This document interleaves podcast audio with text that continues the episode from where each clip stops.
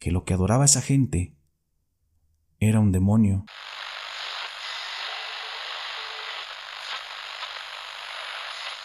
Muy buenas noches, bienvenidos sean todos a un nuevo episodio. Gracias por sintonizar nuestra señal y permitirnos contarles una historia más.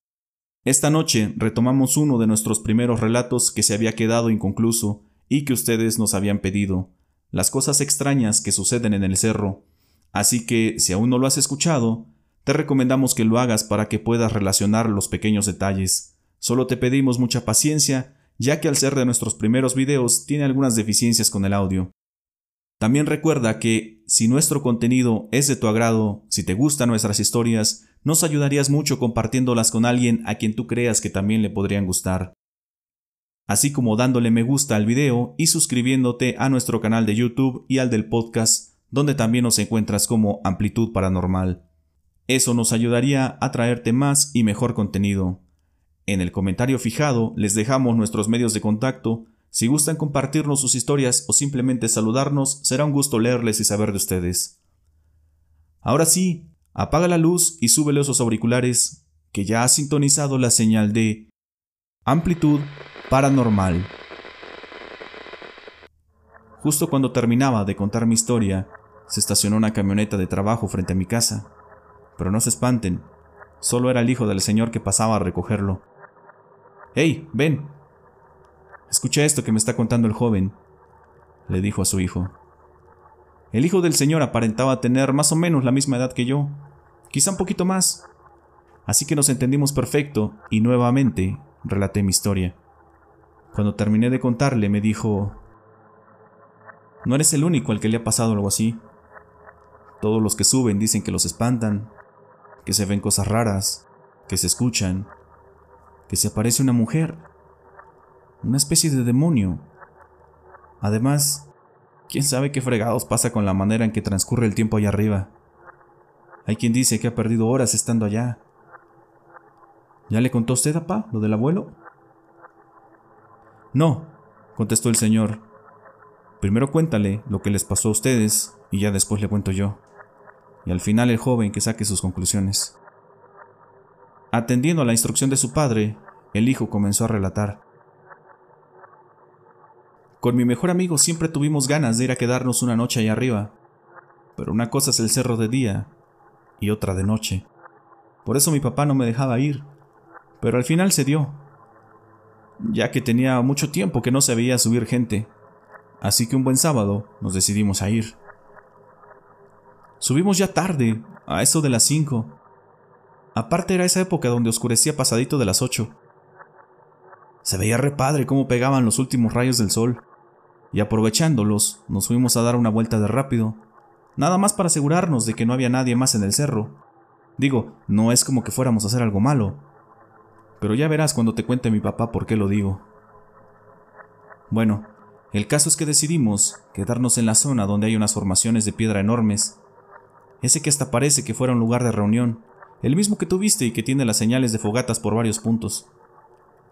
Armamos las casas, encendimos la lumbre, y entre plática y cena, un sonido comenzó a llegar a donde estábamos.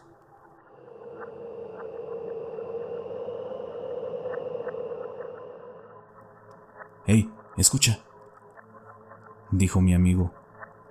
¿Al sonido del aire? Le pregunté de manera sarcástica. No, Pon atención, contestó. Era como si un viento atravesara todo el cerro, pero por la parte de abajo, por la parte de las cuevas, como una especie de silbido, o ese sonido de shh que hacemos cuando queremos llamar la atención de alguien. Pero a manera que poníamos atención, el sonido parecía irse aclarando, hacerse más nítido. No era el aire entre las cuevas, era otra cosa.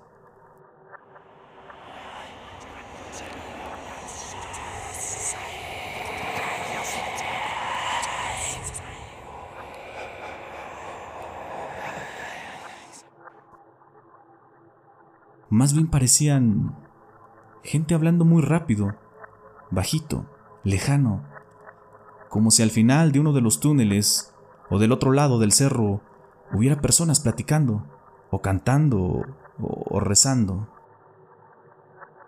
¿Cómo ves? ¿Nos movemos? preguntó mi amigo. No, yo creo que solo es histeria colectiva, le dije. Sabemos lo que se cuenta y quizá venimos predispuestos a estas cosas. Vamos a quedarnos. Le dije y él asintió. Seguimos platicando. Sin embargo, esta especie de susurros nos había dejado nerviosos y en alerta. Después de eso, a cada rato nos parecía escuchar y ver cosas raras. Figuras entre las sombras, entre los matorrales, entre la escasa vegetación de allá arriba.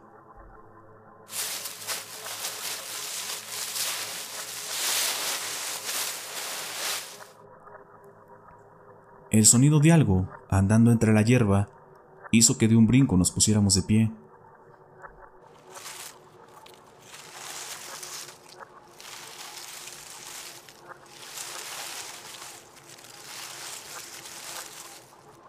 Era como si un animal se arrastrara en la hierba. Al alumbrar con nuestras lámparas, alcanzamos a ver como algo se escondía detrás de un huizache. Corrimos detrás de él tan rápido como pudimos, pero no logramos alcanzarlo. Medio vimos cómo eso se metía a uno de esos tantos hoyos que hay sobre el terreno y que caen hacia las cuevas. Así que no había forma de seguirlo. La mejor hipótesis que formulamos era que se trataba de un reptil. La idea no era tan descabellada. A pesar de que nunca habíamos visto uno allá, por el clima y la vegetación, sí podría existir. Si de por sí ya estábamos nerviosos, y ahora con el susto que acabábamos de recibir, ya eran motivos suficientes para regresar en ese momento a nuestras casas. Pero teníamos muchas ganas de esa acampada, como para darnos por vencidos tan rápido. Así que decidimos aguantar un poco. Quizá todo era producto de la histeria, como ya lo había dicho. La noche allá arriba era simplemente espectacular, muy tranquila, no había nada de ruido. Solo muy, muy a lo lejos se alcanzaba a ver la luz de la ciudad.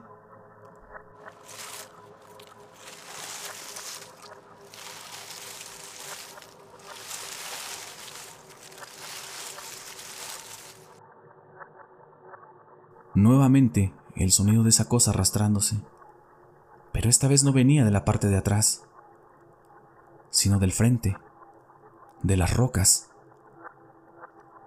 Fue entonces que lo notamos. Algo raro había sucedido. Parecía que se habían movido las piedras, que habían cambiado su conformación, porque en un inicio lo que teníamos al frente eran montones de roca sólida, pero ahora parecía que las habían acomodado como si fuera la entrada de una cueva.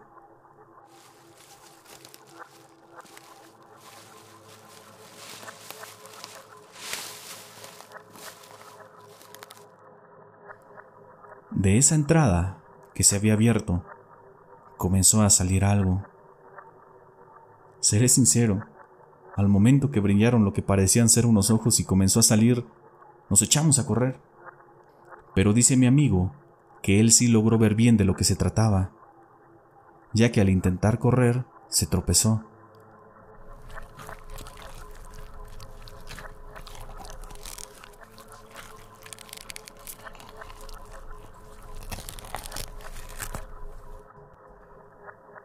Dice que del espacio entre las rocas salió una especie de lagarto arrastrándose y que escaló hacia arriba de las rocas.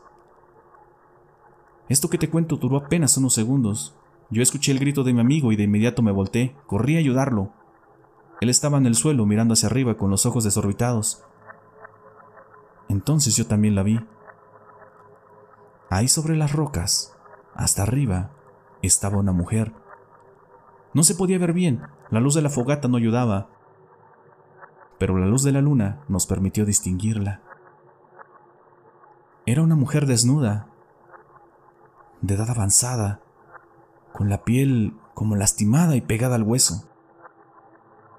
Tenía solo unos mechones de pelo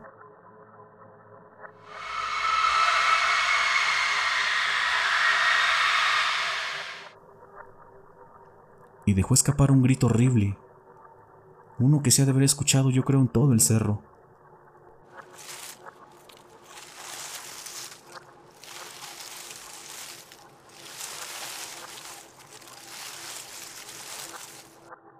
Comenzó a bajar las piedras arrastrándose sobre ellas, y nosotros corrimos tan rápido como pudimos.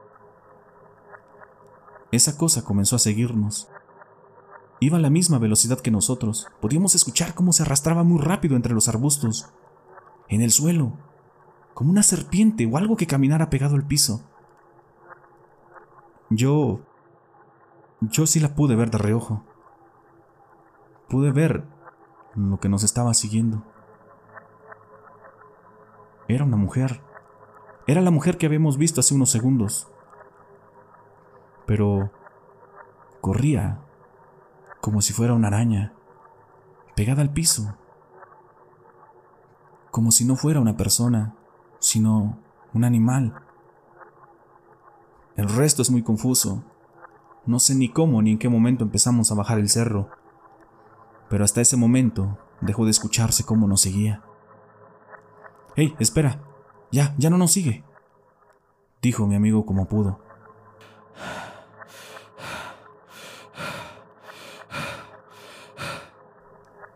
Nos detuvimos muertos de cansancio. Entonces mi amigo me jaló del brazo para que volteara. Allá arriba, justo donde terminaba la cima y comenzaba el camino de bajada, se veía la mujer. La luz de la luna dejaba ver su silueta. Un par de segundos después, se miró cómo regresaba con rumbo hacia las cuevas. Llegamos como eso de las 3 de la mañana a la casa. Nos pasamos a la cocina y nos tomamos un tequila. Dicen que es bueno algo fuerte para el susto. Minutos después bajó mi papá. ¿Y ahora ustedes qué pasó? Les preguntó el señor a los jóvenes. No, hombre, nos acaban de dar un susto ahí arriba de esos buenos. Nos quedamos platicando con él un buen rato, contándole, y con los primeros rayos del sol agarramos camino al cerro para recoger nuestras cosas. Dígale usted, papá, cómo encontramos lo que habíamos dejado. Le pidió el joven a su padre, pero éste le respondió que él terminara de contar su relato. Así que continuó hablando el joven. Todas nuestras cosas estaban perfectamente acomodadas, como si nunca las hubiéramos sacado. No había señales de nada, ni de que hubiéramos hecho una fogata. Y claro, las cosas no las encontramos donde según nosotros las habíamos dejado, sino en la entrada de una cueva. ¿Cómo ves? ¿Qué opinas de nuestra historia? me preguntó. Me tomé unos segundos, caminé y me revolví el cabello.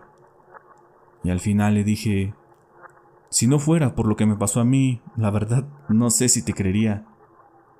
Le contesté y continué. Pero, ¿qué pasa allá arriba? ¿Cuál es la historia? ¿Qué pasa con esa gente que sube o subía, como dicen ustedes? Les pregunté. El señor tomó aire y comenzó a hablar. Le voy a contar una historia, joven. Al final, usted decide si lo cree o no. A mí siempre se me había hecho como una de esas que te cuentan los adultos para espantarte o para entretenerte. Pero ya con lo que usted nos acaba de contar, con lo que le pasó a mi hijo y con lo que dicen los demás que suben, ya no sé ni qué pensar. Verá, contaba mi abuelo que en paz descanse que hace mucho tiempo, unos 80 o 100 años tendrá ahora, si es que no un poco más, unas personas en familia subieron de paseo a ese cerro y una de ellas, una mujer, se cayó en una de las cuevas. La familia de inmediato buscó cómo bajar para sacarla, pero no encontraron cómo hacerlo. Gritaban pidiendo ayuda, pero ¿quién los iba a escuchar? Estaban re lejos de la casa más cercana.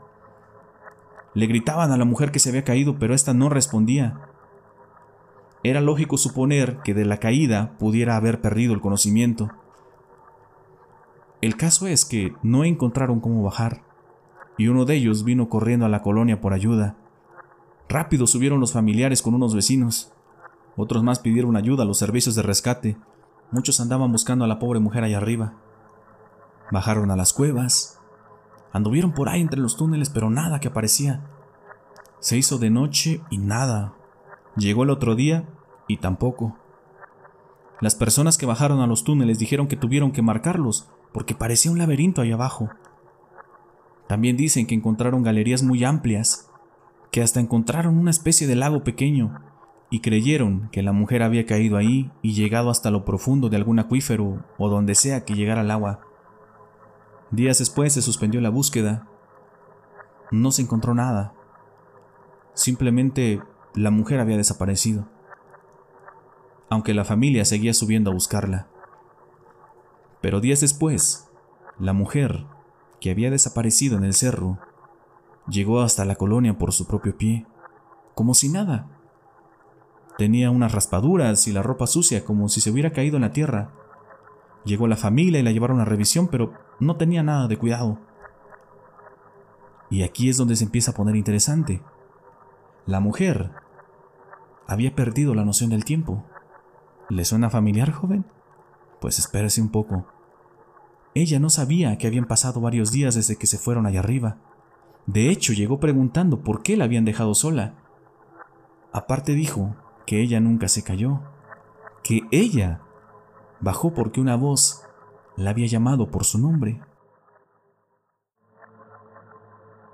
Que se fue siguiendo la voz entre los túneles, hasta que llegó frente a una piedra muy singular y ante ella se transfiguró un ser divino, el cual le enseñó muchas cosas, le develó muchos secretos, pero que solo estuvo allí por unos momentos, ya que esta aparición le pidió que fuera y que contara a todos lo que ahí había visto y lo que había escuchado, porque iba a obrar en favor de todos aquellos quienes le entregaran su fe.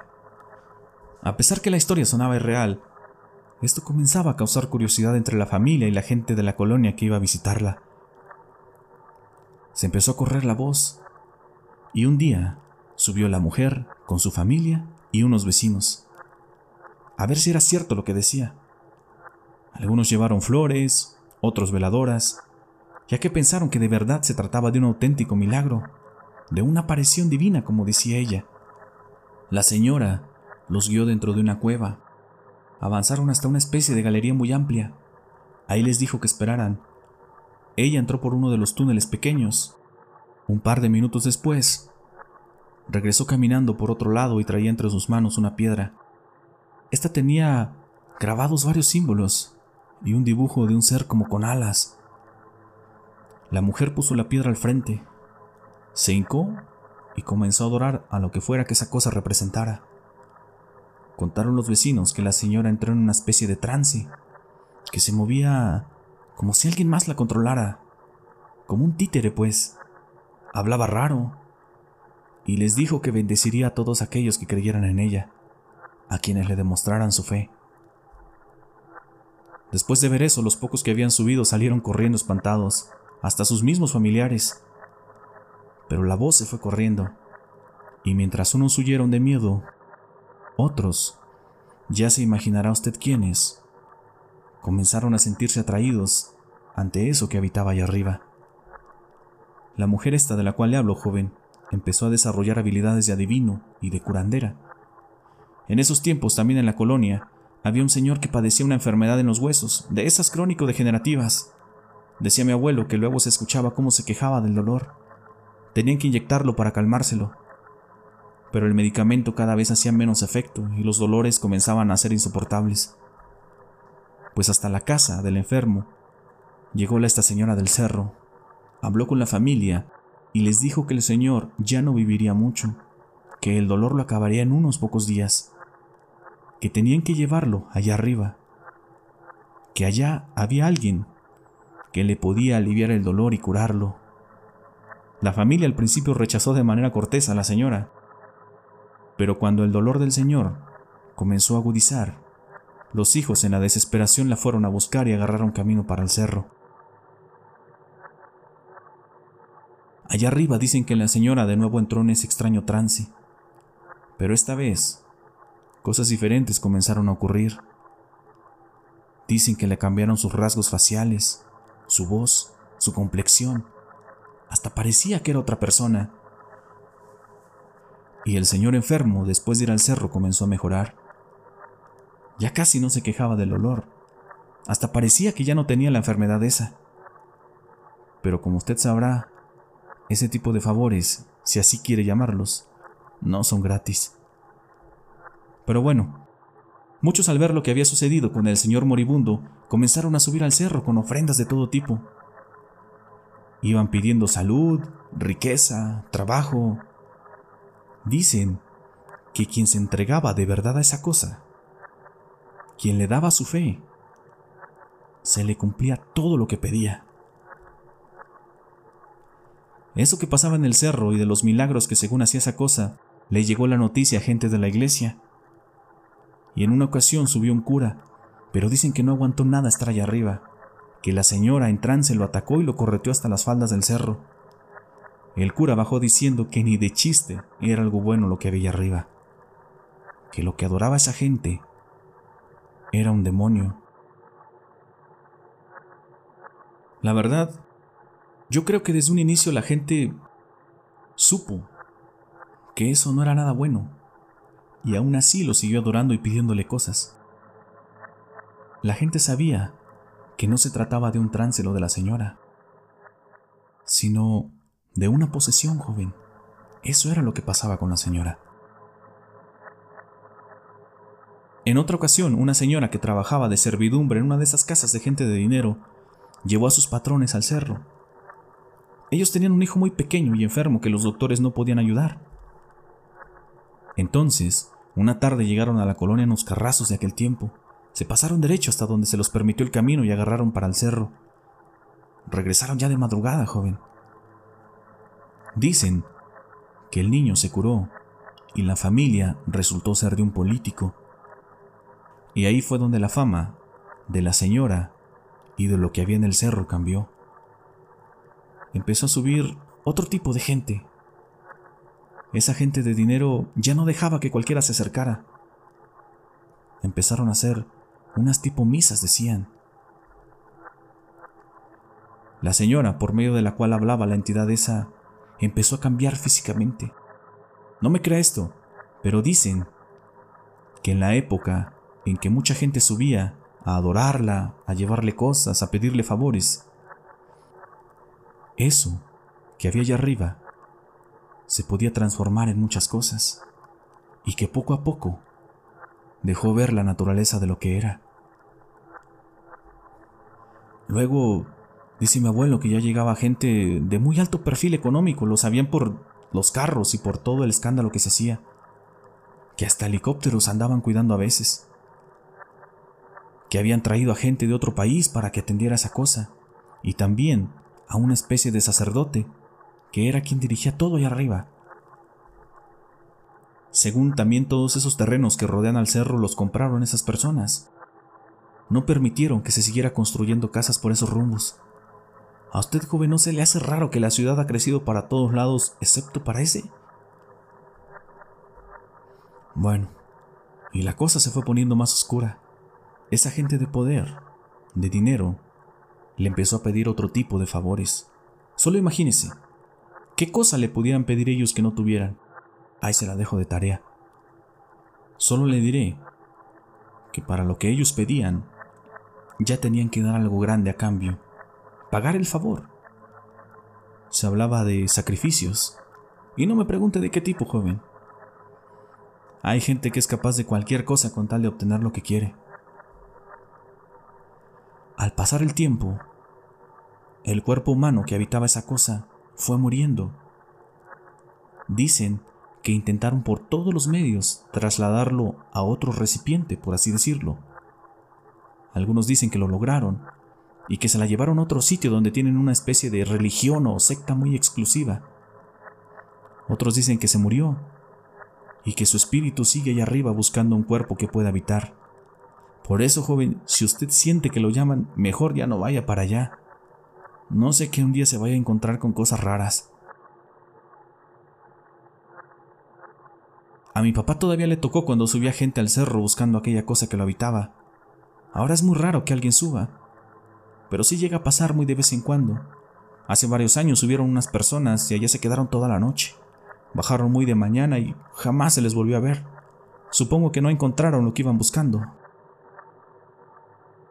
Yo creo que lo que usted y mucha gente ha visto son cosas que se quedaron grabadas en el espacio-tiempo de las cuevas, de las piedras. Porque como usted describe lo que vio, y no digo que sea mentira, es exactamente como se cuenta que lucía esa cosa en sus últimos días, que hasta la tenían que ayudar a caminar. Y como la han visto otros, como mi hijo, es como lucía cuando subía mucha gente a adorarla, a pedirle favores, cuando decían que se podía transformar en no sé qué tanto. Así como esas historias de gente que fue curada y muchas, joven. También del tipo de personas que subían a pedirle favores, de los personajes y gente de no sé qué tipo subía. Pero dicen que el precio que se pagaba por la ayuda era grande el señor del que le conté que se curó en sus últimos días decía que alguien se lo quería llevar, que le decía que ya era momento de pagar su deuda y que se lo iba a llevar al mismísimo infierno.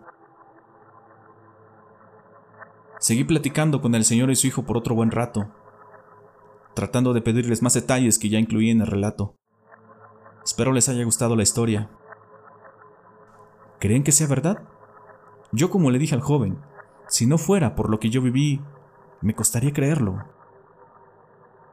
Bueno, y si les gustó la historia, tengo otras más, algunas de cerros, otras de montañas, de bosques, que me han contado mis amigos que andan en el senderismo y en la exploración. Voy a preguntar si se las puedo contar. Si me dicen que sí, en breve se las estaré enviando. Les mando un gran saludo, éxito al canal y ojalá que sigan creciendo.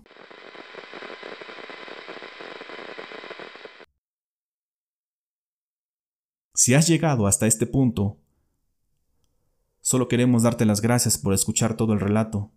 También queremos desearte un feliz año 2023, que nunca te falte salud, ya que sin ello no podemos hacer nada, y que vengan muchos éxitos para ti. Te mandamos un fuerte abrazo, gracias por tu confianza. En amplitud paranormal, muy pronto vamos a amplificar todos tus miedos. Nos escuchamos el próximo domingo.